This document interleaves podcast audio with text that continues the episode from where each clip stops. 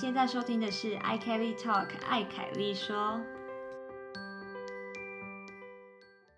欢迎回到 i Kelly Talk，凯子说德国 Episode。哎，我是 Kelly，我是子琪。各位听众，我们终于又回归了 Podcast，然后我们要来更新一下。首先更新一下我们停更的这阵子到底去做了什么。大概有两个月吗？对不对？我记得上一季的最后一集，我是在露营车里面完成的。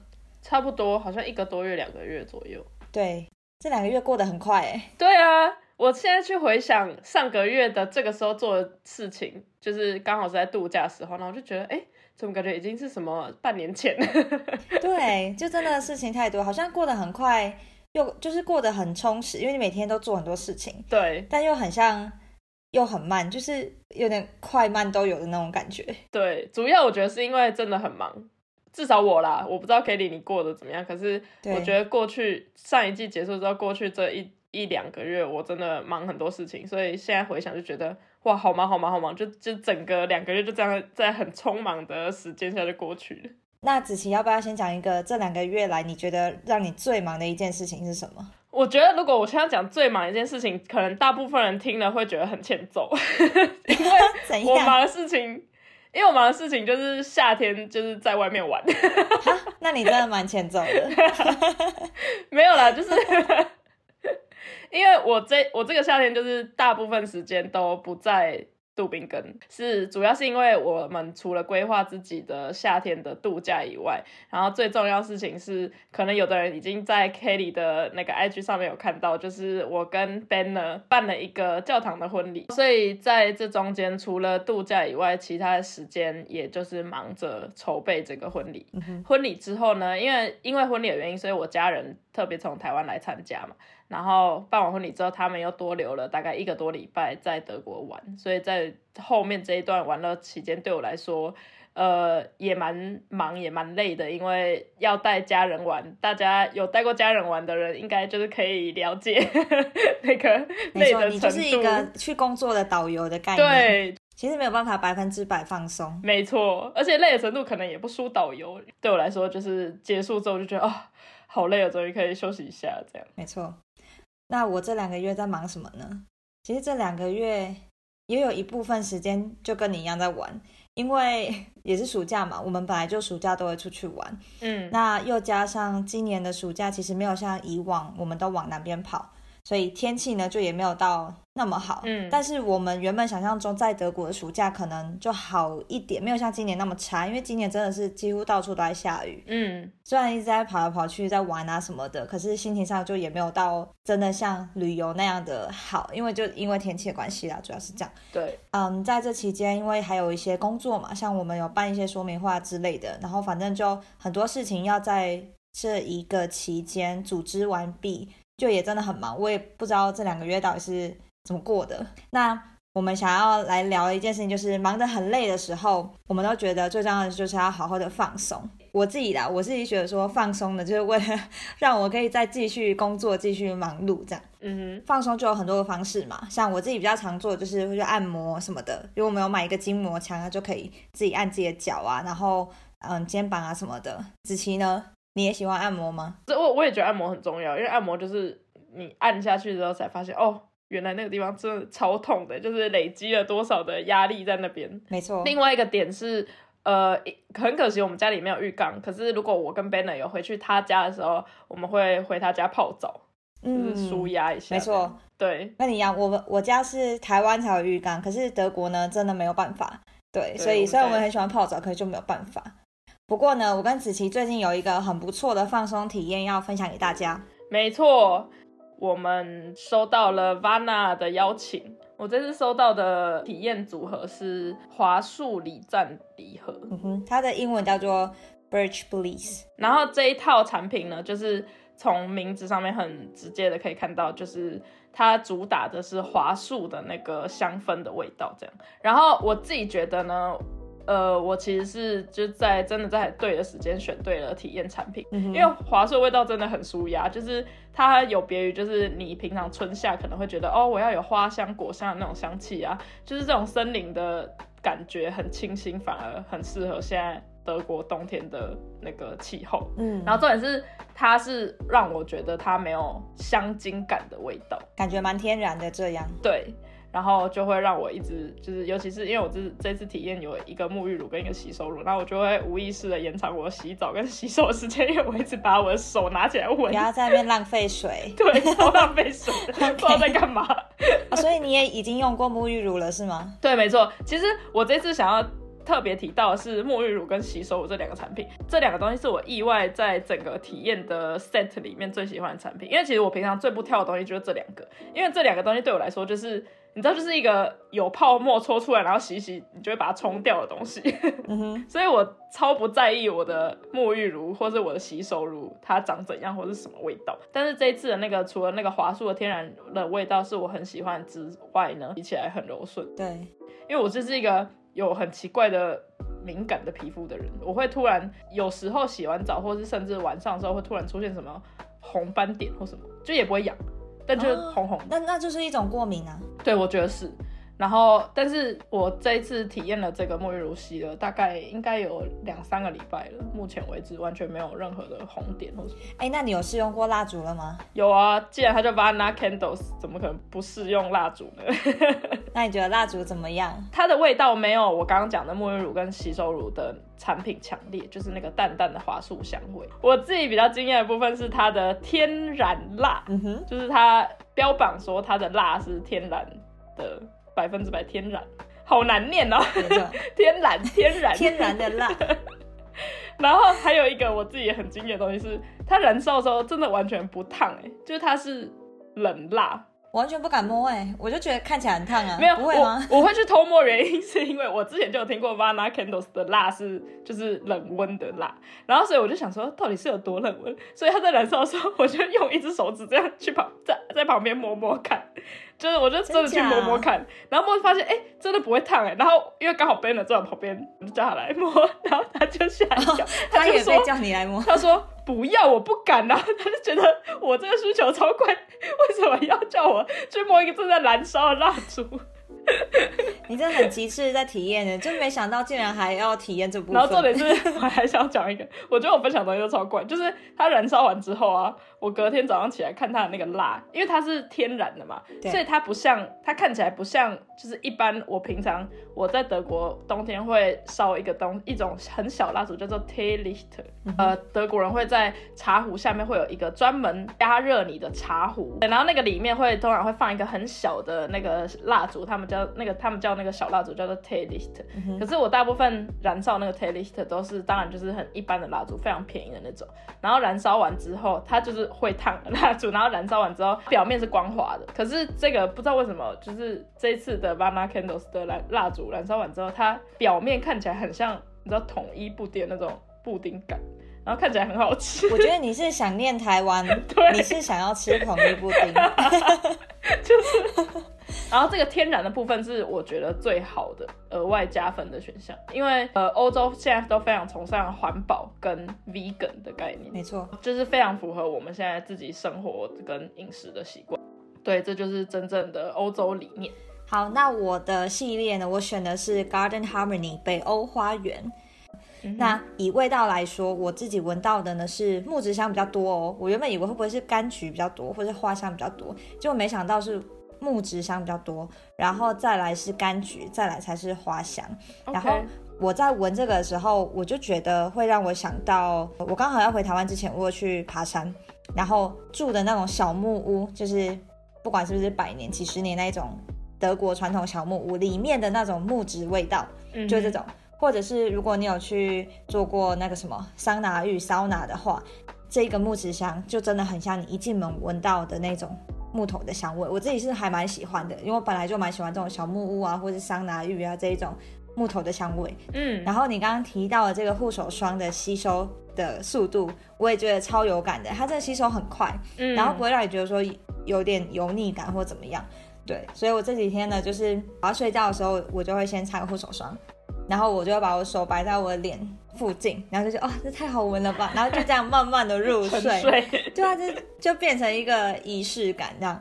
然后我睡前呢就会点那个蜡烛，就是呃，因为我现在人在台湾嘛，我睡前就会工作一下，然后就点蜡烛，然后就闻这个香氛的这个木质香味道，然后一边工作。嗯哼，然后我觉得还蛮意外的是什么呢？它的蜡烛香氛范围很大哎！我之前在德国的时候，我偶尔会买一些香氛蜡烛，就是在德国我买到买过的那一些呢，通常是你要有点靠近这个蜡烛，你才闻得到那个香味。嗯哼，可是 Vana 的这个蜡烛，我还有特别测试的，就是我先让它烧个几分钟，然后就走出房门，再停留个几秒，然后一开门。就有很明显闻到它的香味，可是不会是很刺鼻的那种，它就是淡淡的木质香、柑橘花香。嗯哼，对，所以它的范围是真的还蛮大的，而且我房间其实算，我觉得房间算蛮大的。我记得我第一天点它之后，因为我是睡前点的嘛，隔天我就当然就离开房间做我自己的事情，然后晚上我又要上来洗澡准备睡觉的时候，一开门竟然又有味道，哎，竟然还有味道，很夸张哎，它竟然，对啊。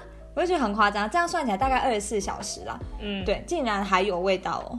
我觉得哇，我房间现在整个瞬间高级很多哎，住在森林小木屋的概念，真的我觉得超赞。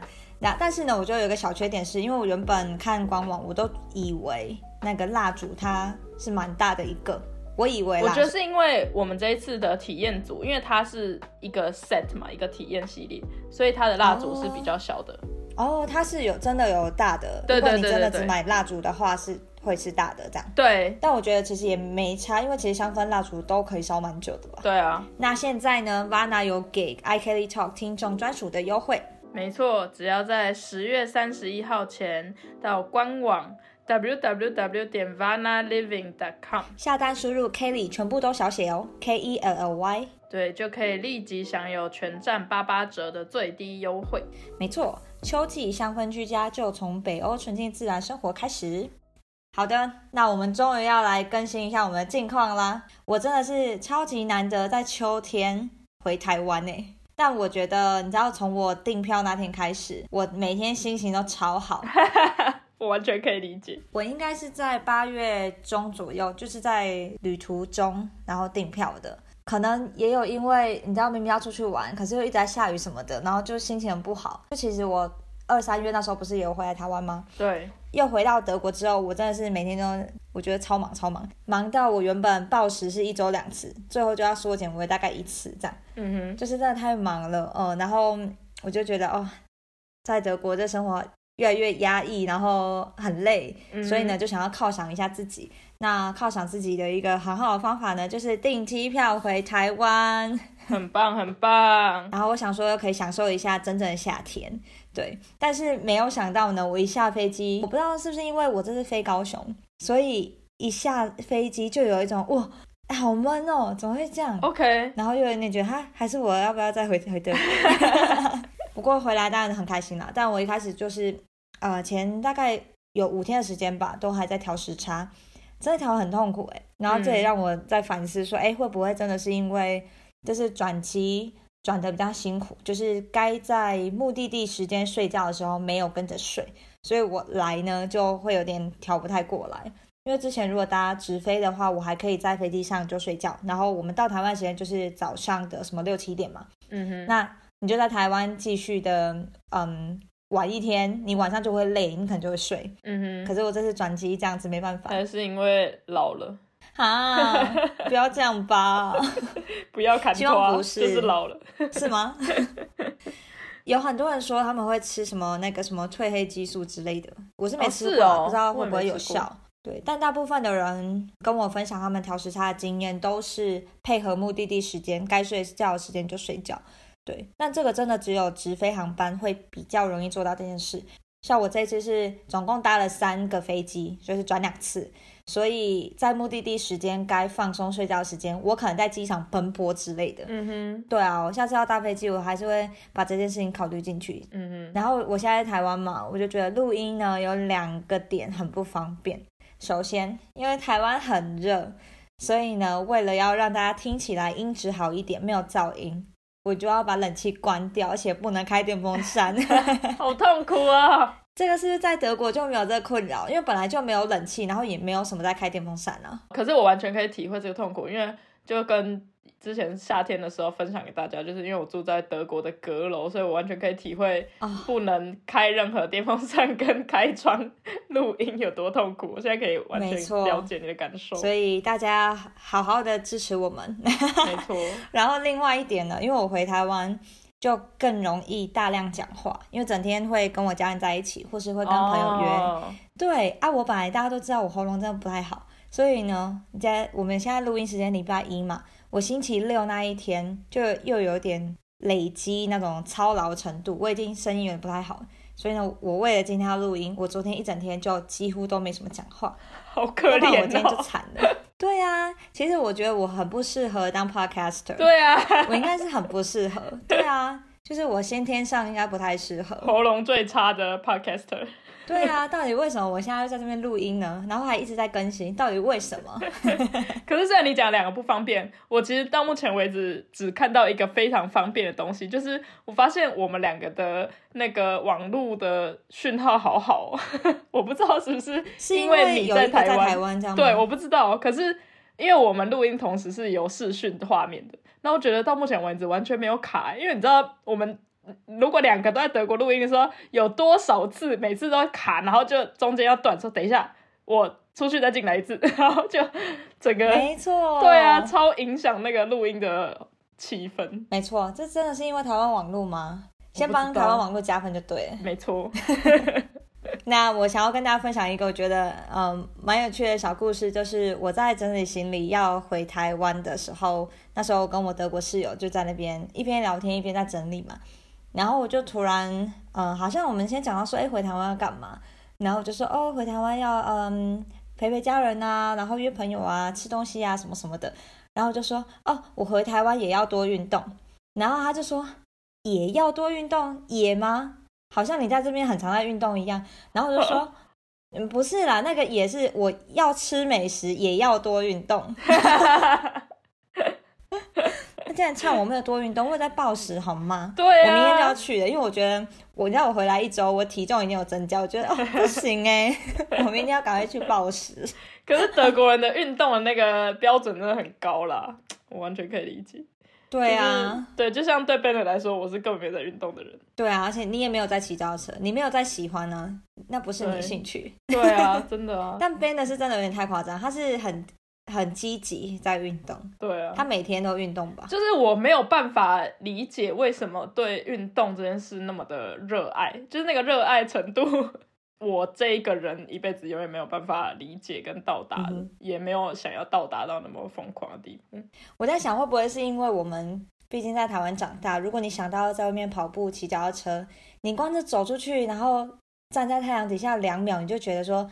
我要融化了，我还是先进门好了。真的，可是，在德国气候好像可以。对，因为他们就是我这一次我家人来德国啊，就是他们也完全可以体会到我，我们就一直在讲说德国人真的很好命这件事情，就是在气候之下，对，很好命这件事情，因为真的到处不是只有运动的关系，因为他们很。亲近大自然，大自然里面又不会有什么蚊虫啊，或者什么很奇怪的东西，对，所以变成他们很容易会觉得出去外面会比里面还要舒服很多，那是理所当然。然后甚至可以在外面夏天吃吃喝喝啊什么。这次我家人来也是我很意料不到的是，他们每次我们只要在去餐厅，然后如果餐厅有户外位置够多的话，就是够够多也够舒适的话，他们就会说，那我们就坐在外面吃啊。然后我就觉得哇，对他们也觉得可以很享受这样的感觉。对啊，这是在台湾不可能发生的事情。对啊，你看 这个就是一个很基本的差异，而且是没有人有办法真的改变它。真的。然后像在台湾，好，你说傍晚的时候是不是有可能坐在外面吃饭嘛？然后弄个电风扇还是干嘛？可是你光是怕蚊子，你都怕要死。对啊。现在有登革热，你想怎样？对耶，好可怕哦。对啊，所以真的啊，然后那种身体的嗯闷热感。真的会让你觉得说，我真的不想要在外面跑步。嗯，对，当然还是有很多人愿意这样做，佩服他们。但是如果说要比较在德国要做这件事情的可能性跟喜欢的程度，我觉得好像容易一些，就因为气候差异。没错。好，另外也分享一下，我这次回来嘛，嗯，因为我有一个表妹，她现在五年级，然后呃，我在跟德国室友试训的时候，刚好我表妹那一天就住我家。然后他也在旁边嘛，我就说，哎，你要不要跟他那个讲个话，练一下，练习一下英文啊什么的。然后呃，我的我室友当然他就也也很配合当个英文 tutor，然后他就先说哦，What's your name？就用英文问，嗯然后那个妹妹就说哦，我是什么什么，他就讲，然后那个德国室友他就问了下一句，他就说 How old are you？他就是一个很基本的 conversation 对话会出现的问题，然后那女生那个妹妹就回答说 I'm fine, thank you。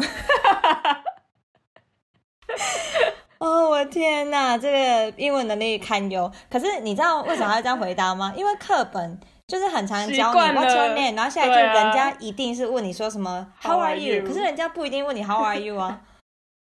对啊，然后我就在大笑，原来他根本没有听懂对方在问什么。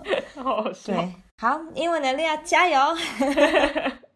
好，我的 update 的最后呢，要分享一下，昨天我出去吃饭的时候，回家搭捷运嘛，我都搭到高铁站，然后我就看到，哎，这边有一个那个，你知道台湾的捷运其实做的很好，就是它每一个入入口呃出口，它就会写说这边出去有什么大的标的物，比如说，哎，这边出去有搜狗，这边出去有星光三月啊，这边有什么，所以就算你有八个出口，你大概都可以知道说我去哪个出口可以找到我朋友之类的。嗯哼，好，然后呢，嗯，我们这个高铁站呢，就有一个呃那个指示牌，它上面就写说，哎，这个出口出去呢，可以搭哈佛快线的样子。然后我就想说，哈佛快线这是要去哪里啊？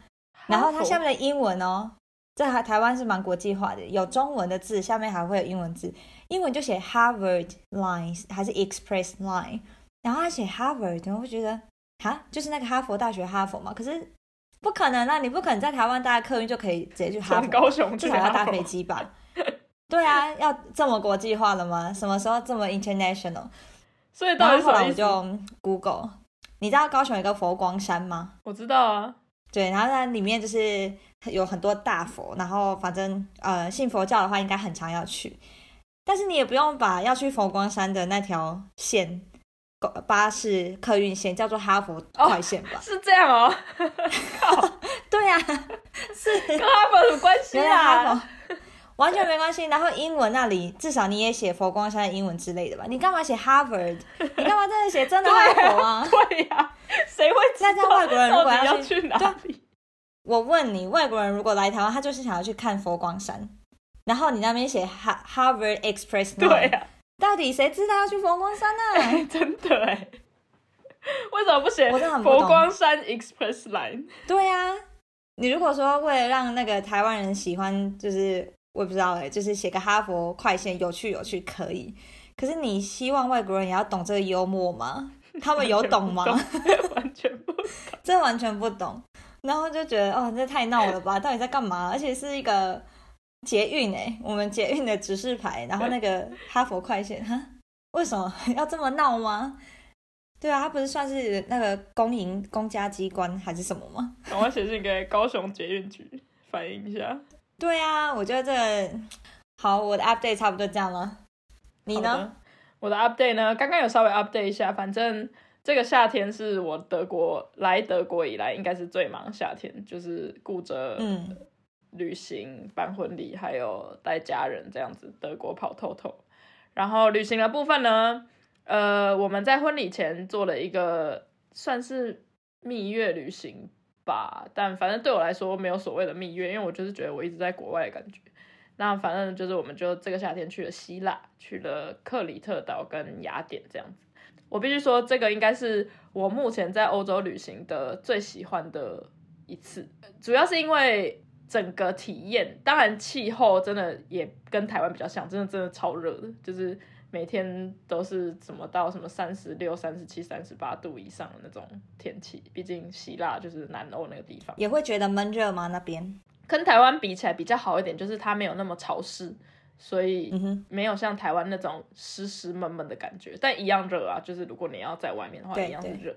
所以变成我们在希腊，因为我们是在八月最热的时候夏天去的，所以就是我们的行程就是变成我们都超早起床，然后超早起床赶快去看我们想要去看的景点，去我们想要去的地方之后呢，中午时中午的时候回来旅馆或是回来休息。对我们住的地方休息，这样就是有点像午休的概念。然后下午的时候再出去继续走，这样就到晚上这样。然后我自己觉得希腊的整个感觉让我很很像回到台湾的感觉，就是人的热情程度啊，跟食物什么都比较接近所谓的可能我们的那种文化，跟德国比起来了。我们的口味，对，嗯，所以我自己也蛮习惯在那边，就是整个生活的感觉这样。你在那有吃很多鱼吗？有，我几乎只要我们有去呃那种有海鲜的餐厅，我一定会吃鱼。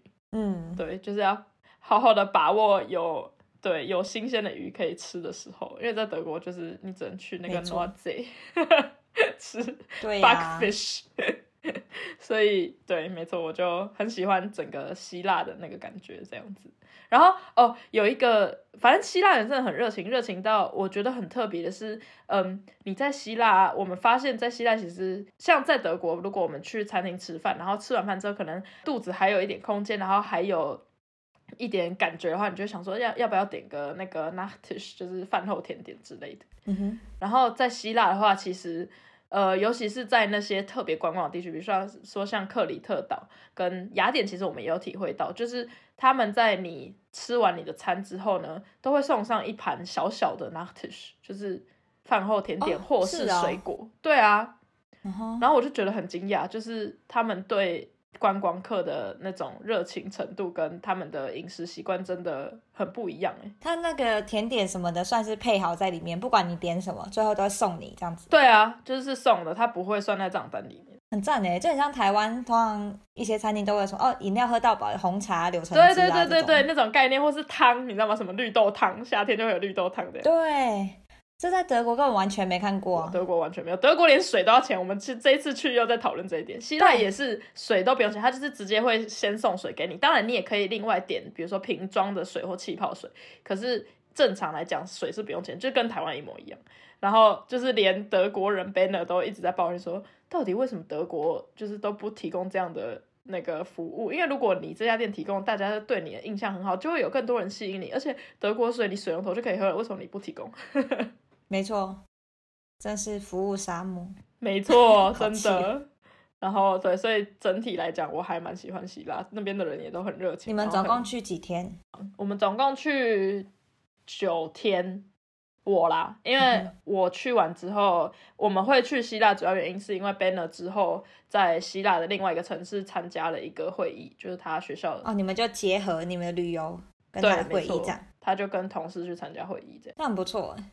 那你还会想要再去吗？我会耶，我觉得希腊的整个就是很 chill 的一个国家，它可能没有像德国，就是德国住久了，你会觉得什么东西都规定的好好的，嗯，就是每做每一件事都有一个规定，比如说骑脚踏车有脚踏车的法规，你一定要骑在哪，不能骑在哪，然后做什么事情，你会觉得呃德国人都会有自己的一个规定在那边，嗯可是希腊就完全没有，就是非常的 chill，可是相对的当然就是你会觉得哦，如果很喜欢遵从规定的人会觉得什么什么都没有都没有那种规定，就是很乱，我到底要怎么样？嗯哼，对，可是对我来说，我觉得比较喜欢那样，因为我就觉得就是生活也什么都要照规定，真的很累，所以就对喜欢那种比较 lay back 的感觉。好，那你现在就是忙完了整个暑假的旅游，带爸妈旅游、婚礼什么的，你现在回到了杜宾根，有觉得啊、终于卸下心中的大石头，这样吗？就是重要的事情都已经先忙完了，这样。有哎、嗯，我觉得还是不知道是因为老了还是怎么样，就是你到了整个度假或旅行的尾声，你就觉得哦，回家真好。对，我觉得这应该是在呃二十五岁以前可能比较少会出现这一这样的一个感受，但可能二十五之后吗？真的嗯玩到一个程度会觉得哦好累哦，然后回到家你就躺在自己的床上，就哇回家真好。对，然后后面的几个礼拜就回家之后，接下来这两三个礼拜，我真的就是完全都没有规划去哪里，周末也没有去哪里，我们就是大部分时间都在家里面，顶多在家附近走一走啊，骑脚踏车什么，但是就觉得哦，终于可以回来好好休息一下这样。对，回来生活要恢复元气啊！对，真的。然后另外一点，我最开心的东西就是。终于可以不用再跟德铁战斗这件事情，就是 你们有遇到 delay 之类的吗？哦，八月的时候真的很可怕，八九月的时候，因为啊，德铁很多地方他们会在八九月，就是呃学生在放暑假这个时候在施工。我觉得他们很奇怪呢。对我其实觉得他们很矛盾，需要用到。没错，我就跟 Banner 这样抱怨，我就说啊，很多人就是暑假他要出去玩，然后你一方面又要鼓励大家搭大众运输工具出去，然后你又在那边一每个地方都在施工，这样我到底是要你要我怎样？对啊。但 Banner 的论点是他觉得会在暑假施工也蛮合理的点，是因为他们觉得暑假施工的话就会比较不影响通勤的人，因为。爸妈什么的，因为小孩放暑假关系，所以大部分呃有家庭的父母，他们或是家家庭，他们也会在这个时候规划度假。然后规划度假的话，就是会比较少人会在这个时候通勤。嗯，那通勤的话，他们会觉得大众运输工具对通勤的人也非常重要，你不能让大家一天到晚上下班都一直在迟到。没错，其实相比较之下，应该是牺牲那个学生的。这部分的效益会好一点，你就要维持公司可以继续运作，然后大家上班的人可以正常上下班。没错，所以对我来讲就非常痛苦。如果在暑假的时候要跟家人在德国旅行，一天到晚在 delay，然后或者是取消什么班次，或是班次 delay，然后换另外一个班次什么，然后这就算了，就是。呃，我们也经历了好多次，是我们已经到月台等了，就是他说指定了我们那台车的月台，然后在要来的可能前一分钟或三十秒，突然跟你说他换月台了，然后所有的月台上人就啊，就狂跑到另外一个月台去，这样都在奔跑，对，太常发生。然后你家人也有体验到这个吗？就是一起，他们就完全不能理解为什么。他就说：“请问这样的话，他说如果我们现在还能走，但是因为我家人有一些我的家人来德国的家人们有一两个，他们是已经有点行动不太那么的方便，或者是没有那么的快了。然后他们就说，那如果是那种就是老人，他完全没有办法走了，或是需要轮椅或什么，请问这个临时一分钟内换月台 要叫他们怎么办？然后他们就完全没有办法理解。没错，尤其是因为我其中一个姑姑，她是她住在日本，你知道日本那种新干线什么的。”他们的那个准时程度是 德国人没有办法理解的，太厉害了。对，他们是比准时还要准时，是没有办法容忍那种。他们准时是那种以秒在计算那种准时。对对，所以他就他他来看德国是蛮崩溃的。对，他就觉得天哪，他是觉得说你为什么要住在这里呢？你怎么了吗？真的，他们好像真的有感觉到我住在这边很辛苦这件事情。哦，好笑。没错，这就是我回到我的正常生活之后，就继续我的工作，然后我的学业。好，那我们来讲奇闻异事怎么样？好，既然刚刚都在抱怨德铁了，我要来讲一个，嗯，前阵子看到一个新闻，他是在讲德铁啊，他一直有在规划他的那个车子要怎么样改造的更更现代，或是更有未来感。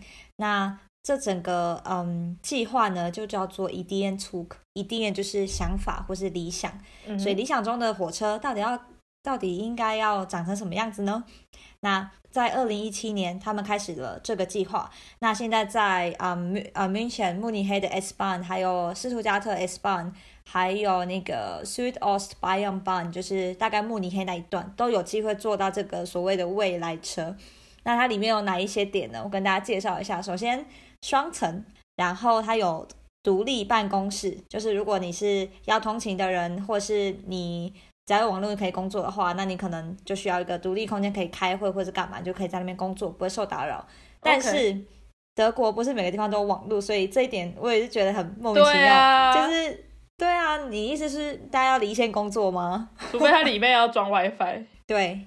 这样才有这个嗯实用性。对，好，然后第三点呢，它规划了一区叫做 Stammtisch。Stammtisch 是什么意思呢？它就是呃一群人固定聚会的桌子。嗯那我看他的介绍，他就说，如果有人通常都在大概同一个时间通勤，然后上下班可能会遇到，那你可能就结识了一些朋友，或是你本来就跟朋友一起搭车的话，你们就可以一起在这个 s t a m p t i s h 然后就在上面在在那边会面，然后可以聊聊天。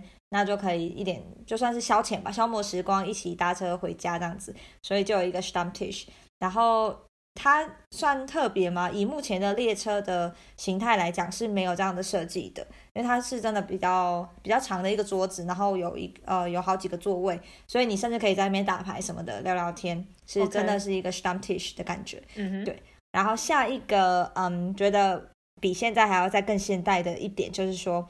他们想要设计那个电子显示板，并且显示整个列车呢哪个地方有座位，那网友怎么说呢？蛮多网友就觉得说，哎，这很棒哎，而且他什么前几天有搭过那个在慕尼黑那边有搭过这种车，然后就觉得哇，真的很棒什么的。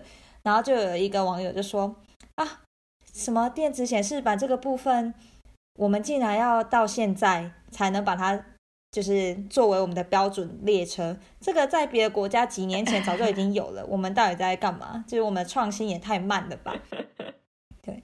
那我看完他的整个系列一些报道，跟就查一下他的计划，我自己是觉得，他虽然是希望可以把里面改的很未来未来感，然后可以比如说独立办公室，就让呃工作的人可能在通勤的时间，他可能还可以一边工作或者干嘛。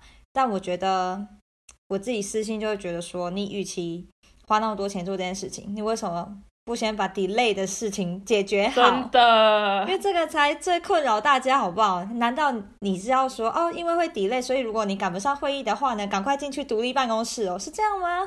然后赶快去 stop pitch 打个牌，对对对，对啊，所以我就觉得哈。虽然说所有东西都应该要更现代，但是 delay 这件事情好像有点越来越严重，尤其这两年，我觉得好像真的蛮对啊，我也觉得这两年变得很严重。对啊，可能是同时进行的啦，就是改善 delay 跟未来车还是要进行的这样子。但我也觉得先把 delay 事情如果能先处理好的话是最好的。没错，所以德铁加油好吗？真的。好，那子琪，我这边也来分享一个小小的奇闻异事。今年的二零二三的 Oktoberfest 德国啤酒节。就是在九月中开始，然后一直到今年的十月三号，所以在大家听到这一集的时候，应该虽然已经过了，但是还是可以大跟大家分享了一下一个 Octoberfest 的奇闻异事。就我不知道大家还记不记得，我在某一季的某一集，就是那时候也刚好是 Octoberfest 正在。举行的时候呢，我就分享了一个，就是我在新闻上面看到的 October Fest Lost and Found，就是那个食物招领处他们，我记得招领到什么东西。我印象中有人什么轮椅不见还是什么？对，然后还有一个什么什么工作合约，你记得吗？哦，对对对，超白痴，谁会把工作合约丢掉？这很重要呢。对。然后今年呢？今年是又有什么？对，今年就是我，我又在新闻上看到了一模一样的这个页面，然后他就在讲说，这一次失物招领又招领到了什么？这一次失物招领看起来好像比较好一点，就是没有到就真的很奇怪的东西，就是当然还是跟以往一样有数以百计的，比如说证件啊、钱包啊、手机啊这种就是不见，没错。然后还有一些，比如说大家个人私人的小物，比如说眼镜或者是墨镜。还有一些呃首饰跟珠宝那类的东西。那有什么你觉得最特别的吗？呃，今年我看到只有一个比较特别的东西，就是 Hochzeitsgeschenk Box，婚礼的礼物，人家送他的礼物。对，我不知道是他准备要送别人，还是还是是收到的人送给他。对，然后这个婚礼的礼物里面就是还有那个食谱跟各种不同的 Good Shine，各种不同的那个抵用券、兑换券这样子。然后就在那个 box，听起来东西很多，那应该是新人已经收来了。对啊，我也觉得有可能不见。因为我刚刚也在想这个问题，就是到底是新人弄不见的，还是要送的人弄不见？可是要送的人，他去参加婚礼之前，他会去先去 October Fest 把自己灌醉，然后再去参加婚礼吗？可能新人说我们今年没有要提供酒，所以他 太无聊了吧？我先去 October Fest 先喝一喝一喝一些再说。对，有可能。对啊，怎么会带这个去 October Fest？对啊，而且它是一个 box 哎。对啊，这个我觉得好像怎么讲都不太合理。就是你已经婚礼这么重要的场合了，怎么还会想要再去那个 October？对啊，我我也觉得很奇怪，就是婚礼跟啤酒节怎么可以同时进行？哎，还是他的婚礼办在啤酒节？在会场里，那你这样就比如说，他就订了五桌之类的，每桌十个人，这样五十个人哦，也有可能，对，我不知道，这样就很疯狂。要不然我真的想不出有什么合理的，因为你看，像你们婚礼，我们都已经玩到三四点了，对呀，然后他们还要带着那个盒子，然后去 October Fest。对啊，好像有点不太合理。我也不知道他到底是怎么弄丢的。对啊，我觉得我们每年都在讨论这个，就是到底这些奇怪东西到底是怎么弄丢的。对，因为我们都觉得这太不可能了，到底谁会弄丢这些东西？对啊，对，没错，这就是我想分享的小小的奇闻异事。好，如果大家有去啤酒节，欢迎留言告诉我们今年在啤酒节里面有没有遇到什么有趣的事情，或是哦可以告诉我们现在黑啤酒到底一杯多少钱吗？听说很贵。哎，我有去查，哎，我这次真的有去查，好像十四点多吧。它，一杯哦，有到十五，对啊。好夸张，没有到想象中的涨很多，但还是很贵，对啊，超贵。但是它超过基本时薪的，而且你知道，因为我以为它会更高，原因是因为。我们这次婚礼的时候，我有一个朋友，他住在慕尼黑，他特别从慕尼黑来参加我们的婚礼。然后我们就在讨论慕尼黑就是各地物价指数这件事情。然后就讲到说，我觉得杜宾根的那个冰很夸张，就是那个 gelato 一球那种意大利冰淇淋，现在在杜宾根已经要两欧了。嗯。然后自从它涨到一点八欧之后，我就再也不吃，因为我就觉得它涨得太夸张。它可能在四五年内就是这个对涨了五十趴以上那样，我就觉得很夸张。对。结果我那个住在慕尼黑的朋友就默默说。还好吧，慕尼黑现在一球二点五，我说天哪！我今天直接看到这个意大利冰淇淋的这一种呃涨幅有多少，然后就看到有游客他们去罗马，就是意大利罗马，然后听说那边的是一球五欧起跳的，好像真的就是跟欧洲其他国家相比，德国的 gelato 真的算便宜的。之前我有看到这个新闻，不知道为什么，就是连德国的 gelato 都比意大利当地的 gelato 还要便宜。好啦，那可能还是可以吃一下了，好像就比较欣慰一点。两欧啦，对吧？你就想说啊，我两欧出去，我也不用找那个十分、二十分回来。而且这真的是很好吃，我觉得就是很值得吃吃看。这种冰是真的很好吃，没错。好好的，那节目到最后，Kelly 要不要再讲一次 Vana Candles 目前有什么优惠？北欧斯堪的纳维亚生活态度源自于四季推移、浩瀚静谧的自然景观，以及北国的生活哲学。Vana 在瑞典语意为生活态度。我们乐于分享北欧的生活概念与日常故事点滴。我们全心全意地庆祝悠久且盛大的传统节庆。同样的，我们也陶醉于寻觅日常小事所带来的小确幸。Vana 给 iKelly Talk 听众专属优惠，十月三十一前到官网 triple w dot vanaliving dot com 下单，输入 K E L L Y Kelly，全部都小写哦，立即享全站八八折最低优惠。那十月呢，还有限定的加码活动哦，丹麦温和身体洗沐礼盒组六三折起。使用 Kelly 专属优惠折上折，居家香氛和身体洗沐商品混搭，任选两件九折，再送丹麦纯净洗面露一百二十五 m 一条。订单单笔满两千台湾免运，订单单笔满四千五送丹麦纯净护手霜七十五 m 一条。希望这一季录音可以收到大家留言分享你买哪一个系列以及你的体验心得，让我跟子琪可以参考一下下次要买哪一个。谢谢大家的收听，我们下周见。再次谢谢本期的干爹 Vana，大家拜拜，拜拜。你喜欢我们今天的内容吗？别忘了留言告诉我们，或者是给我们五颗星的评价。你也可以透过 IG iKelly Talk 来和我们聊聊你今天听完的心得哦。